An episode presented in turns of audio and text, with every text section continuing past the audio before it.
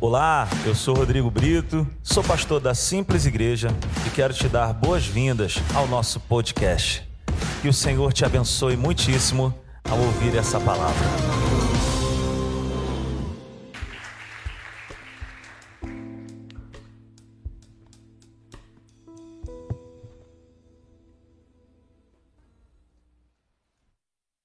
Boa noite, igreja. Graça e paz, aleluia. O Senhor é bom. Quantos estão alegres por estar na casa de Deus? Nós chegamos agora na metade do nosso culto. E o que eu tenho para trazer para vocês hoje foi algo que Deus ele colocou no meu coração de uma maneira bem singela. E eu gostaria de começar, né, a, a nossa palavra de hoje fazendo as seguintes perguntas para vocês. Quantos estão prontos para receber algo novo de Deus hoje? Quantos estão prontos, gente? Algo novo de Deus. Quantos estão queimando por Jesus nessa noite? E a pergunta que eu faço, e eu sempre faço, é: quantos estão vivendo o melhor ano de suas vidas? Eu estou vivendo o melhor ano da minha vida. E 2022 não vai ser o nosso melhor ano. 2022 já é o nosso melhor ano. E foi como eu falei na hora do louvor. Porque a minha expectativa não está no ano de 2022, não está nas previsões de economia, não está nas previsões de governo. A minha expectativa está naquele que é dono deste mundo, Deus. E ele não vai mudar. E ele tem promessas para a minha vida e para a sua vida. Amém? O tema da mensagem de hoje é: tome posse do que é seu. Tem um fundinho aí. Tome posse do que é seu. O versículo chave da, da nossa mensagem é Gálatas, capítulo 4, versículo 4 ao 7. Gálatas, capítulo 4, versículo 4 ao 7. Aqueles que estão com suas Bíblias de papel, abram. Aqueles que estão com suas Bíblias virtuais, acessem. E quem não tiver nenhuma das duas, está aqui na televisão. Versículo 4. Mas quando chegou a plenitude do tempo, Deus enviou seu filho, nascido de mulher, nascido debaixo da lei, a fim de redimir os que estavam sob a lei para que recebêssemos a adoção de filhos. E porque vocês são filhos, Deus enviou o espírito de seu filho ao coração de vocês. E ele clama: Abba, Pai. E o versículo 7: Assim você já não é mais escravo, mas filho. E por ser filho, Deus também o tornou herdeiro. Quantos podem baixar as suas cabeças, fechar os olhos? Vamos orar. Pai, muito obrigado, Deus, por tudo que está acontecendo até aqui. Obrigado, Deus, porque tu tens sido bom conosco. Nós te pedimos, toma, Pai, o momento da palavra em tuas mãos. Que o que for, ó Pai, trazido aos nossos corações, ó Deus, seja como uma semente em terra fértil e que os frutos dessa semente, Pai, possam alcançar outras pessoas e elas possam experimentar do mesmo Deus, da mesma fonte da água da vida que nós estamos experimentando aqui. Muito obrigado e fique conosco. Nós repreendemos e amarramos todo o espírito de distração, todo o espírito de perturbação. Nós decretamos agora que nenhuma atividade do inimigo irá roubar aquilo que nós temos para receber hoje. Em nome de Jesus. Em nome de Jesus. Amém? Quando nós estamos no nosso meio social e a gente está conversando com algumas pessoas, nós ouvimos sempre alguns papos que são padrões. Às vezes alguém chega assim e fala assim: Poxa, eu estou passando por uma necessidade. Poxa, eu estou passando por um problema. Cara, eu, assim, estou vivendo uma situação que é normal, é comum nós compartilharmos às vezes as nossas debilidades. Ainda mais se nós tivermos pessoas que vão nos ajudar, vão nos impulsionar a sair dessa situação. E no meio cristão, não é diferente. Até porque nós somos pessoas normais que vivemos aí nesse mundo. Então nós passamos por debilidades, nós passamos por situações aonde nós precisamos caminhar um pouco mais. Só que no nosso papo há algo mais além das nossas necessidades humanas. Quantas vezes eu já estive conversando com uma pessoa e essa pessoa fala assim, cara, eu preciso mais de Deus. Eu queria, sabe, ouvir mais a voz de Deus. Eu queria experimentar mais coisas de Deus. Eu queria ir mais fundo com Deus. E esses questionamentos, eles ecoam na mente das pessoas. Mas parecem que não há respostas para essas perguntas. Parece que as pessoas nunca vão viver um sobrenatural. Parece que nunca vai viver algo milagroso.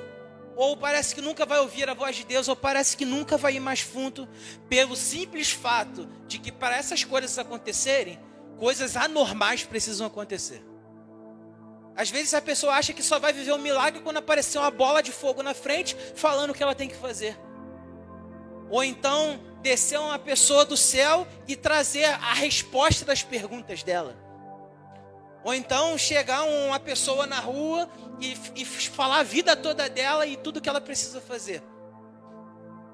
E aí encontra-se uma barreira entre o viver o melhor de Deus e não viver o melhor de Deus. E quando nós paralisamos, né, esse nosso ir em direção ao que Deus tem de melhor para gente, a gente acaba perdendo tanta coisa que Deus tem prometido para gente. Mas o que eu quero dizer hoje para mim e para você é: esse cenário ele muda totalmente quando nós exercemos a nossa fé e nós entendemos quem nós somos. Quando nós exercemos a nossa fé e entendemos quem nós somos. Por quê? Entender quem nós somos é saber que a nossa identidade nos dá acesso a tomar posse de tudo aquilo que Deus tem para nós. Eu vou repetir. Entender quem somos é saber que a nossa identidade nos dá acesso a tomar posse a tudo aquilo que Deus tem para nós. E qual é a identidade que nós precisamos ter para nós acessarmos tudo aquilo que Deus tem para a gente? A identidade de filhos de Deus. A identidade de filhos de Deus. Por quê? Nós só podemos tomar posse daquilo que nós temos direito. Nós só podemos pegar aquilo que é nosso. Se a gente não tomar aquilo que é nosso, isso é coisa errada. Então, o que nós precisamos fazer? Nós precisamos tomar posse daquilo que é nosso por direito. E isso é uma lógica concreta. É como 2 vezes 2 é 4. É como 1 um mais 1 um é 2. Sabe? No reino de Deus, nós só teremos direito a algo se nos tornarmos filhos. E para nós nos tornarmos filhos, nós precisamos de um pai nós precisamos de um pai. Porque a nossa vida, ela é a comprovação da existência do meu pai. Hoje, se eu estou aqui, é porque o meu pai existe. Da mesma forma, quando nós entendemos que somos filhos de Deus, nós entendemos que o nosso pai existe. Hoje, quando eu uso a minha identidade de filho na casa do meu pai, na casa do meu pai físico, eu não chego com meu pai e falo assim, pai, eu posso pegar uma água? Não. Eu vou lá, abro a geladeira e pego, porque eu sou filho do meu pai. Eu não chego assim e falo assim, pô, pai, posso sentar aqui no sofá para conversar contigo? Não, eu sento e converso com ele, porque ele é meu pai e meu amigo. Porque eu entendi que ele é o meu pai. Eu entendi que eu sou filho dele mas nós precisamos entender que nós somos filhos de Deus. E o versículo chave que a gente leu de Gálatas, assim você já não é mais escravo, mas filho, e por ser filho, Deus também o tornou herdeiro. Herdeiro significa aquele que tem o direito. Aquele que tem o direito. Então vamos estabelecer alguns fundamentos para nós entendermos a nossa identidade de filhos de Deus. O primeiro fundamento que eu quero que você entenda é o seguinte: para que eu tome posse do que é meu, por direito, eu preciso reconhecer Deus como um Pai. Para que eu tome posse de tudo aquilo que foi conquistado para mim, eu preciso reconhecer Ele como Pai. Olha que interessante. João 3,16 vai dizer o seguinte: é um dos versículos chaves da Bíblia, né? Porque Deus tanto amou o mundo que deu o seu Filho unigênito, para que todo aquele que nele crer não pereça, mas tenha a vida eterna. Repare que a palavra filho unigênito, unigênito significa único filho. Então, se a gente olhar para esse versículo, a gente vai entender que Deus mandou o seu único filho, único, para que todo aquele que nele crer não pereça. Ou seja, Deus ele só tinha Jesus. Só existia Jesus ali de filho. Mas quando nós olhamos Romanos 8, 29, parece que faz assim. Pois aqueles que de antemão conheceu, também os predestinou para seres conforme, para serem conformes à imagem do seu filho, a fim de que ele seja o primogênito entre muitos irmãos. Ou seja, quando Deus envia o seu filho unigênito, o único filho para morrer por mim e por você, ele deixa de ser o único para ser o primeiro. E quem vem após dele são seus irmãos. E quem são seus irmãos? Somos eu e você. Somos eu e você. E sabe o que é esse versículo que é mais impressionante? Ele me diz que o, o sacrifício de Deus enviar o seu filho por mim e por você me deu o direito de chamar ele de pai. Me deu o direito de, sabe, abrir mão de todas as formas. Não que isso seja ruim eu exaltar o nome de Deus, chamar Ele de majestoso, de grandioso, poderoso, mas Ele dá o direito de eu abrir mão de todas as formalidades e dizer Pai, Papai, Paizinho. Ele me deu o direito quando Jesus deixou de ser único e se tornou o primeiro. Se tornou o primeiro. Ele me deu esse direito. Então, nós precisamos reconhecer Deus como um Pai. Então nós reconhecemos, nós entendemos que Deus é nosso Pai. Porque Jesus deixou de ser o único para ser o primeiro. E a segundo fundamento o segundo fundamento que eu quero estabelecer é: para que eu tome posse do que é meu por direito, eu preciso me reconhecer como filho. Não adianta nada eu, eu entender e saber que meu pai existe, mas eu falo assim: ah, eu, eu, meu pai existe, mas eu não, não me considero filho dele, não. Quantas vezes eu já conversando com algumas pessoas, Zica, meu pai, pô, é, eu, meu pai tá lá, mas eu não, eu, eu não, parece que eu não sou filho dele. Eu não me considero filho dele. E aí você fica pensando, caramba, como que, como que significa isso? Você chegar para o seu pai e falar assim, eu não me considero filho do meu pai. Mas Deus, Ele nos deu oportunidades. Olha que, que coisa. João 1, capítulo, capítulo 1, versículo 12 ao 13. Vai dizer o seguinte: Contudo, aos que receberam, aos que creram em seu nome, deu-lhes o direito de se tornarem filhos de Deus, os quais não nasceram por descendência natural, nem pela vontade da carne, nem pela vontade de algum homem, mas nasceram de Deus. Ou seja, para que eu possa me tornar um filho de Deus, eu preciso aceitar Deus como um pai.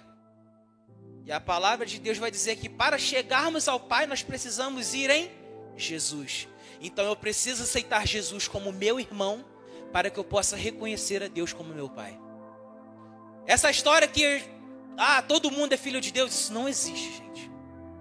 Isso não existe. Nem todos são filhos de Deus.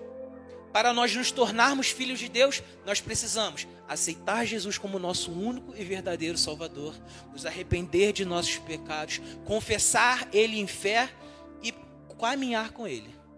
Essa é a condição para nos tornarmos filhos de Deus. E quando nós nos tornamos filhos de Deus, nós começamos a ser guiados pelo Espírito de Deus.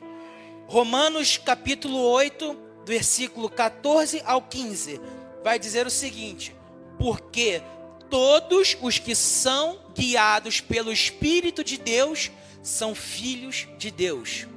Versículo 15: Pois vocês não receberam um espírito que os escravize para novamente temerem, mas receberam o espírito que os torna filhos por adoção, por meio do qual clamamos Abba, Pai. Nós fomos adotados. Nós estávamos prontos para viver um, o pior destino das nossas vidas.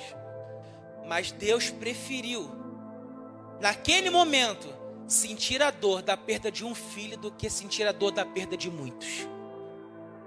Deus ele preferiu sentir a dor da perda do seu filho, sabendo que ele ia se tornar o primeiro. Um sacrifício precisou ser feito para que eu e você estivéssemos aqui hoje. E quando nós entendemos esses dois princípios, de reconhecer a Deus como Pai e de nos reconhecermos como filho, nós afirmamos a nossa identidade de filhos de Deus em nossos corações. Nós afirmamos essa identidade, porque o diabo, ele quer impedir que nós saibamos quem somos. Por quê? Porque uma crise de identidade é capaz de me parar e de te parar.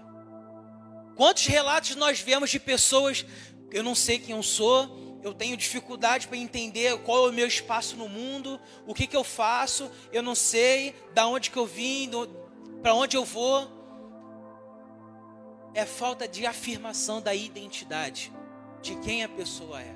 E quando nós entendemos quem nós somos, quando esses questionamentos vêm da nossa mente, quem você é? Eu sou um filho de Deus, amado, altamente favorecido, desejado pelo meu Pai. Para onde eu vou? Só tu tens as palavras de vida eterna. Eu vou para onde Ele me levar, porque Ele tem o melhor para mim. Ele tem o melhor para mim e para você. Tá, mas e, e, olha só para você, eu sou imagem e semelhança de Deus.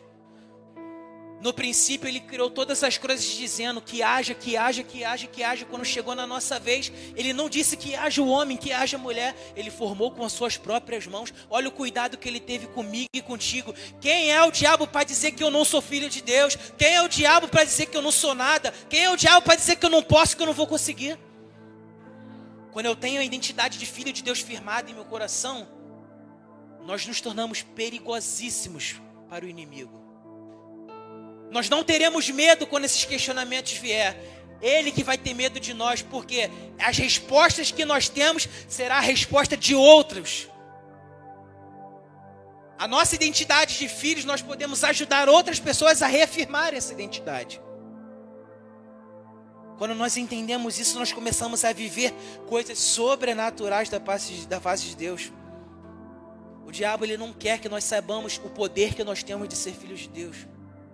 Ele não tem mais o poder de desfazer nada do que já feito, foi feito. Terceiro dia, Jesus ressuscitou, está consumado. Ele não tem o poder de desfazer a obra da cruz, mas ele tem o poder de deturpar a verdade sobre minha vida e sobre sua vida.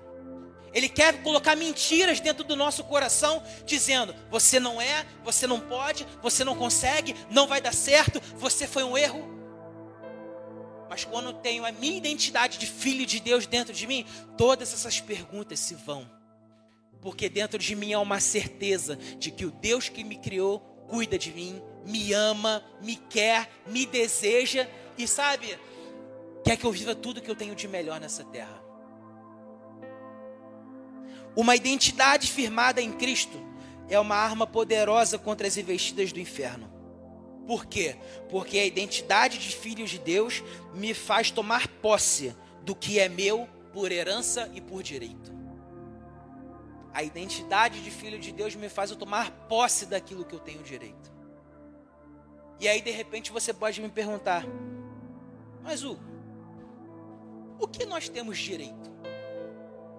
O que Deus tem para mim? O que Deus tem reservado para minha família? Antes de eu dizer para você sobre o que nós temos direito, eu queria estabelecer o nosso último fundamento. O nosso último fundamento é: por fé, eu tenho direito a tudo aquilo que foi conquistado para mim na cruz e está escrito na palavra de Deus. Por fé, eu tenho direito a tudo que foi conquistado para mim na cruz e está escrito na palavra de Deus. Hebreus 11, 1 vai dizer: Ora, a fé é a certeza daquilo que esperamos e a prova das coisas que não vemos. Eu gosto muito de botar duas Bíblias para poder ver os versículos. E aí eu trouxe o versículo da Bíblia amplificada, que ela vai dizer o seguinte: Agora a fé é a garantia, é a confirmação a título de propriedade das coisas que nós esperamos, sendo a prova das coisas que nós não vemos e a convicção de sua realidade, que é a fé percebendo como fato real o que não foi revelado aos sentidos humanos. Traduzindo, como nós sempre ouvimos aqui, isso é uma, uma verdade libertadora é ouvir o choro da criança sem ela estar na barriga da mãe. É ver a provisão entrando sem o dinheiro ainda não ter caído na conta. É ver tomar posse do milagre da cura quando os médicos estão dizendo que não vai. Essa é a realidade da fé. É nós olharmos o fato real que não está sendo vendo aos nossos olhos humanos. E a fé é a base do evangelho. Se a gente não tiver fé, como que eu vou acreditar numa pessoa que vem aqui unicamente, simplesmente para morrer por mim e por você, por amor, a troco de nada? Como que eu vou acreditar que lá atrás uma pessoa foi buscar um povo lá no Egito, abriu o mar, passou milhões de pessoas? Como que eu vou acreditar que uma pessoa que estava fugindo de Deus entrou na barriga de um grande peixe e foi depois cuspido para onde ele deveria estar? É pura e simplesmente por fé. Pura e simplesmente por fé. Fé não é otimismo. Fé não é chegar e achar que as coisas vão dar certo. Fé é uma convicção real no Deus que nós acreditamos. É uma convicção real daquele que luta por mim e por você. Esse poder da fé é incrível. 2 Coríntios 5,7 vai dizer o seguinte, seguinte: porque vivemos por fé e não pelo que vemos. Hoje, o que nós vemos aos nossos humanos? A variante ômicron, a, a economia que finge que, que, que aquece e não aquece, ao crescimento do número de mortes, e gente matando gente, pai matando filho, e filho matando pai, enchente disso, enchente daquilo, as previsões dos governantes são péssimas. Tudo isso nós vemos aos nossos olhos humanos. Mas quando nós enxergamos com os nossos olhos da fé, nós não temos medo do nosso futuro, porque aquele que nos já garantiu a vitória na cruz nos prometeu que teremos um futuro de paz, de esperança, de alegria, de segurança. O que eu olho ao meu redor não é capaz de mudar o que está no meu interior.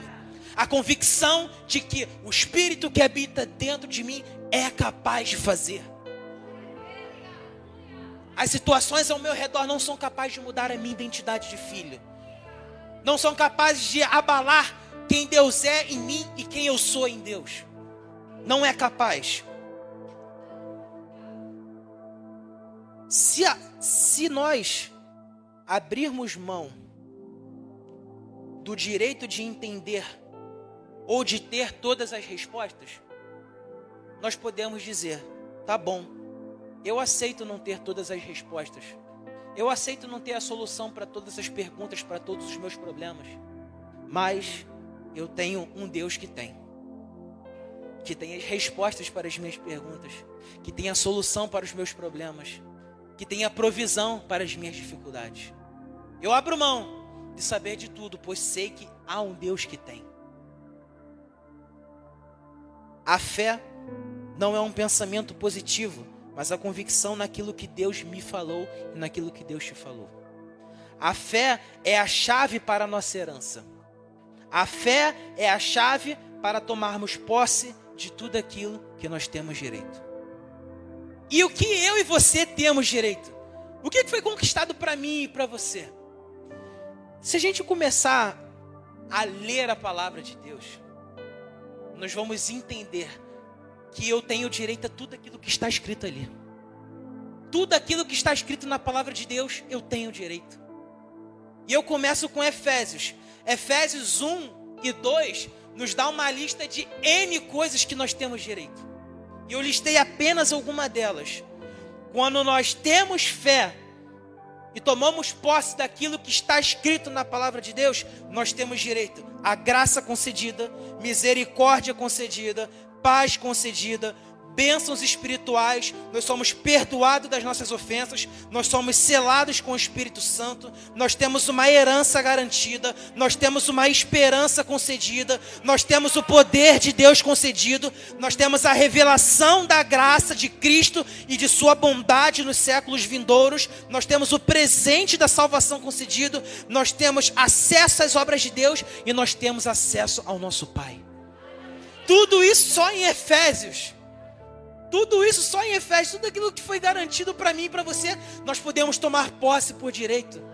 E não precisou aparecer uma bola de fogo na minha frente, não precisou alguém chegar e me falar e revelar minha vida toda, todos os meus erros do meu passado, tudo aquilo que eu fiz, não. Tudo está escrito na palavra de Deus, disponível para mim e para você, 24 horas por dia, 7 dias na semana. E aí você pode perguntar, tá bom, tudo isso eu tenho direito. Mas, e como que eu tomo posse disso? Como que eu faço para desfrutar de tudo isso? Mateus capítulo 4, versículo 1 ao 11. Mateus versículo 4, versículo 1 ao 11. Então, Jesus foi levado pelo Espírito ao deserto para ser tentado pelo diabo. Depois de jejuar 40 dias e 40 noites, teve fome. Versículo 3: o tentador aproximou-se dele e disse: Se és filho de Deus, manda que estas pedras se transformem em pães. Jesus respondeu: Está escrito: Nem só de pão viverá o homem, mas de toda a palavra que procede da boca de Deus. Versículo 5: Então o diabo levou a cidade santa, colocou-o na parte mais alta do templo e lhe disse: Se és filho de Deus, joga-te daqui para baixo, Pois está escrito: Ele dará ordens aos seus anjos ao seu respeito, e com as mãos eles o segurarão, para que você não tropece em alguma pedra. Jesus respondeu: Também está escrito: Não põe à prova o Senhor seu Deus. Versículo 8: Depois o diabo levou a um monte muito alto e mostrou-lhe todos os reinos do mundo e o seu esplendor. Ele disse: Tudo isto te darei, se te prostrares e me adorares. Versículo 10: Jesus lhe disse: Retire-se, Satanás, pois está escrito: Adore o Senhor, o seu Deus, e só a Ele preste culto. E o versículo 11: Então o diabo deixou e os anjos vieram e o serviram. Reparem que todas as vezes que Jesus foi tentado, o que, que Jesus disse? Está escrito. Todas as vezes que Jesus foi tentado, ele disse: Está escrito. Sabe o que Deus quer dizer para mim e para você nessa noite? Ele está me respaldando e te respaldando. Para quando você passar por qualquer situação, você declarar: Está escrito, porque é seu por direito e você tomou posse.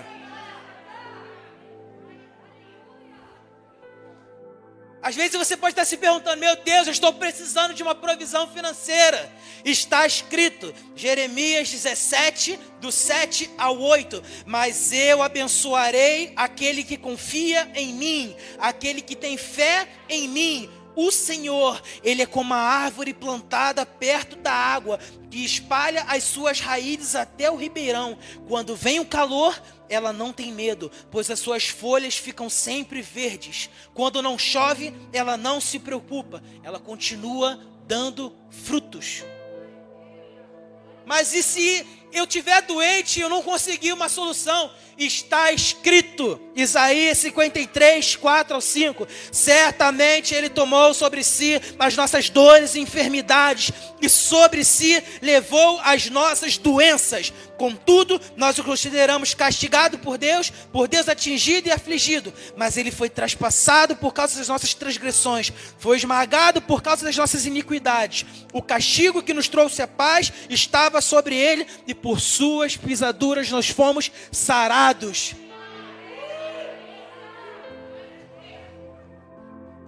Hugo, eu tô tendo ataques do inimigo que eu não sei de onde vem. Tô tendo uns pensamentos maus que estão vindo, algumas coisas que eu tô vendo que estão me oprimindo.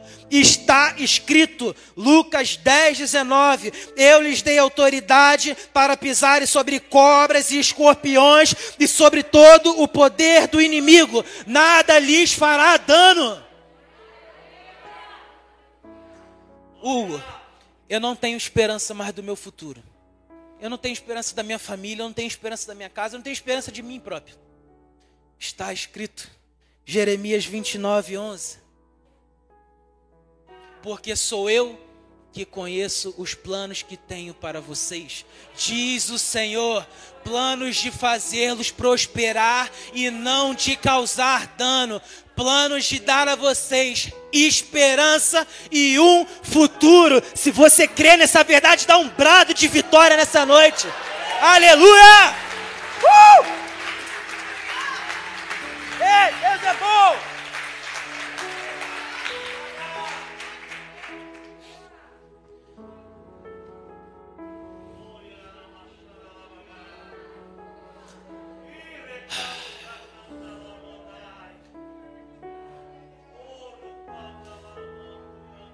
O pecado, ele roubou de mim e de você o acesso à liberdade, à segurança, a nossa eternidade, a nossa provisão, a nossa proteção, o nosso cuidado. Tudo isso o pecado roubou de nós. Mas tudo aquilo que o pecado nos roubou, Jesus restaurou naquela cruz. Tudo aquilo que foi roubado de mim e de você foi restaurado naquela cruz. E Jesus está dizendo para mim e para você nessa noite: tome posse daquilo que é seu por direito. Tome posse daquilo que é seu por direito. Pode ficar de pé. Nós já vamos encerrar.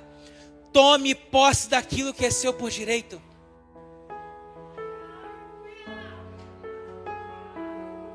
A morte na cruz não foi apenas um simbolismo, não foi uma analogia, não foi algo que foi um pensamento. Não, foi um ato de amor por mim e por você. Mas também não foi só uma morte de cruz. Não foi só uma pessoa que foi crucificada ali, foi o nosso redentor, foi o nosso salvador. Mas também não foi apenas os pregos cravados em suas mãos e seus pés. Não foi apenas o véu ter rasgado de cima a baixo para que eu e você tivéssemos acesso ao Pai hoje. Não foi apenas uma história bonitinha que ao terceiro dia ele ressuscitou.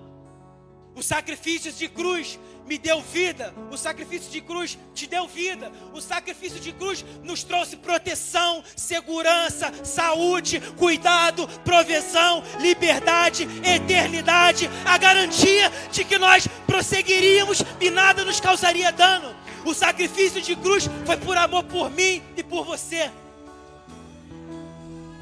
E hoje Deus está me chamando, te chamando. Tome posse daquilo que Jesus conquistou na cruz por você. É seu por direito, é seu por herança. Toma posse daquilo que Deus te deu. Não é preciso que o, o chão saia do lugar. Não é preciso que uma casa saia voando. Não é preciso que essas coisas aconteçam. É só você tomar posse. É só você se agarrar nas promessas que Deus está te dando. E essas promessas estão disponíveis para mim e para você. E eu gostaria agora de orar por vocês. Eu não sei como vocês chegaram aqui. Eu não sei como a identidade de filhos de Deus chegou até aqui nesse momento. Mas eu quero orar para que essa identidade seja reafirmada no coração de vocês a fé que nós temos, a convicção que nós temos na nossa identidade como filhos de Deus, nos fará acessarmos tudo aquilo que Deus prometeu para nós. E eu gostaria também de orar por constância da nossa fé. Para que a, a lenha continue sendo jogada no fogo dos nossos corações. Coloque as mãos no seu coração. Pai, em nome de Jesus, nós oramos nesse momento e te pedimos, Deus, reafirme a nossa identidade de filhos em nossos corações. Senhor, que nós possamos ser constantes da nossa fé. Senhor, não deixe que o medo, a dúvida, a angústia tome conta dos nossos corações. O Senhor está no nosso barco. O Senhor está no nosso barco. Nós não temos o que temer. Nós somos filhos de Deus. Nós não somos mais escravos, nós não somos filhos do medo, nós fomos adotados, nós fomos transportados do reino das trevas para o reino da maravilhosa luz.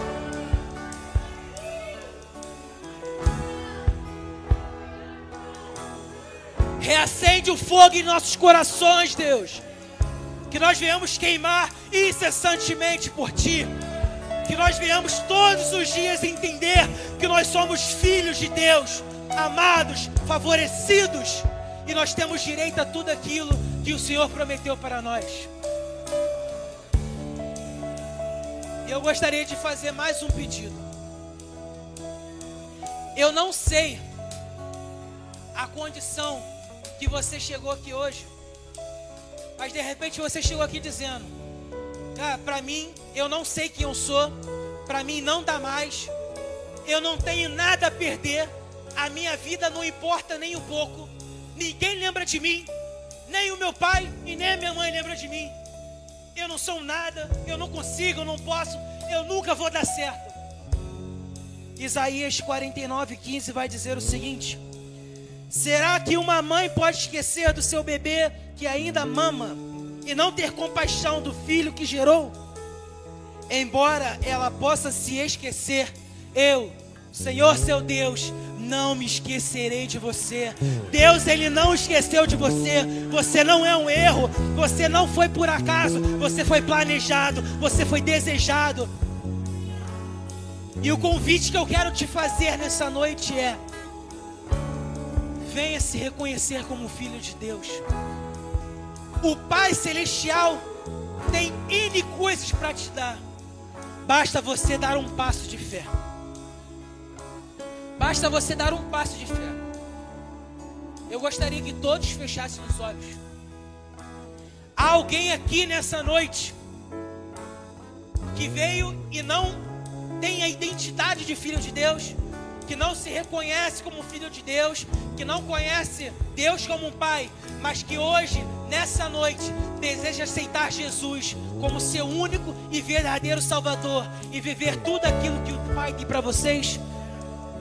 Se você está nessa condição e deseja, levante as suas mãos. Eu quero orar por você. Eu gostaria de orar por você.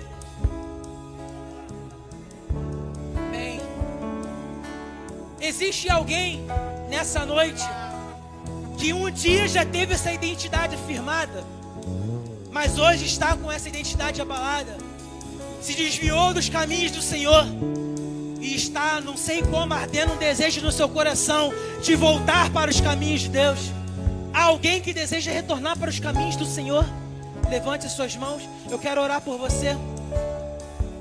Amém, glória a Deus, aleluia. Deus é bom. Há uma festa preparada para você. Há uma festa preparada para você.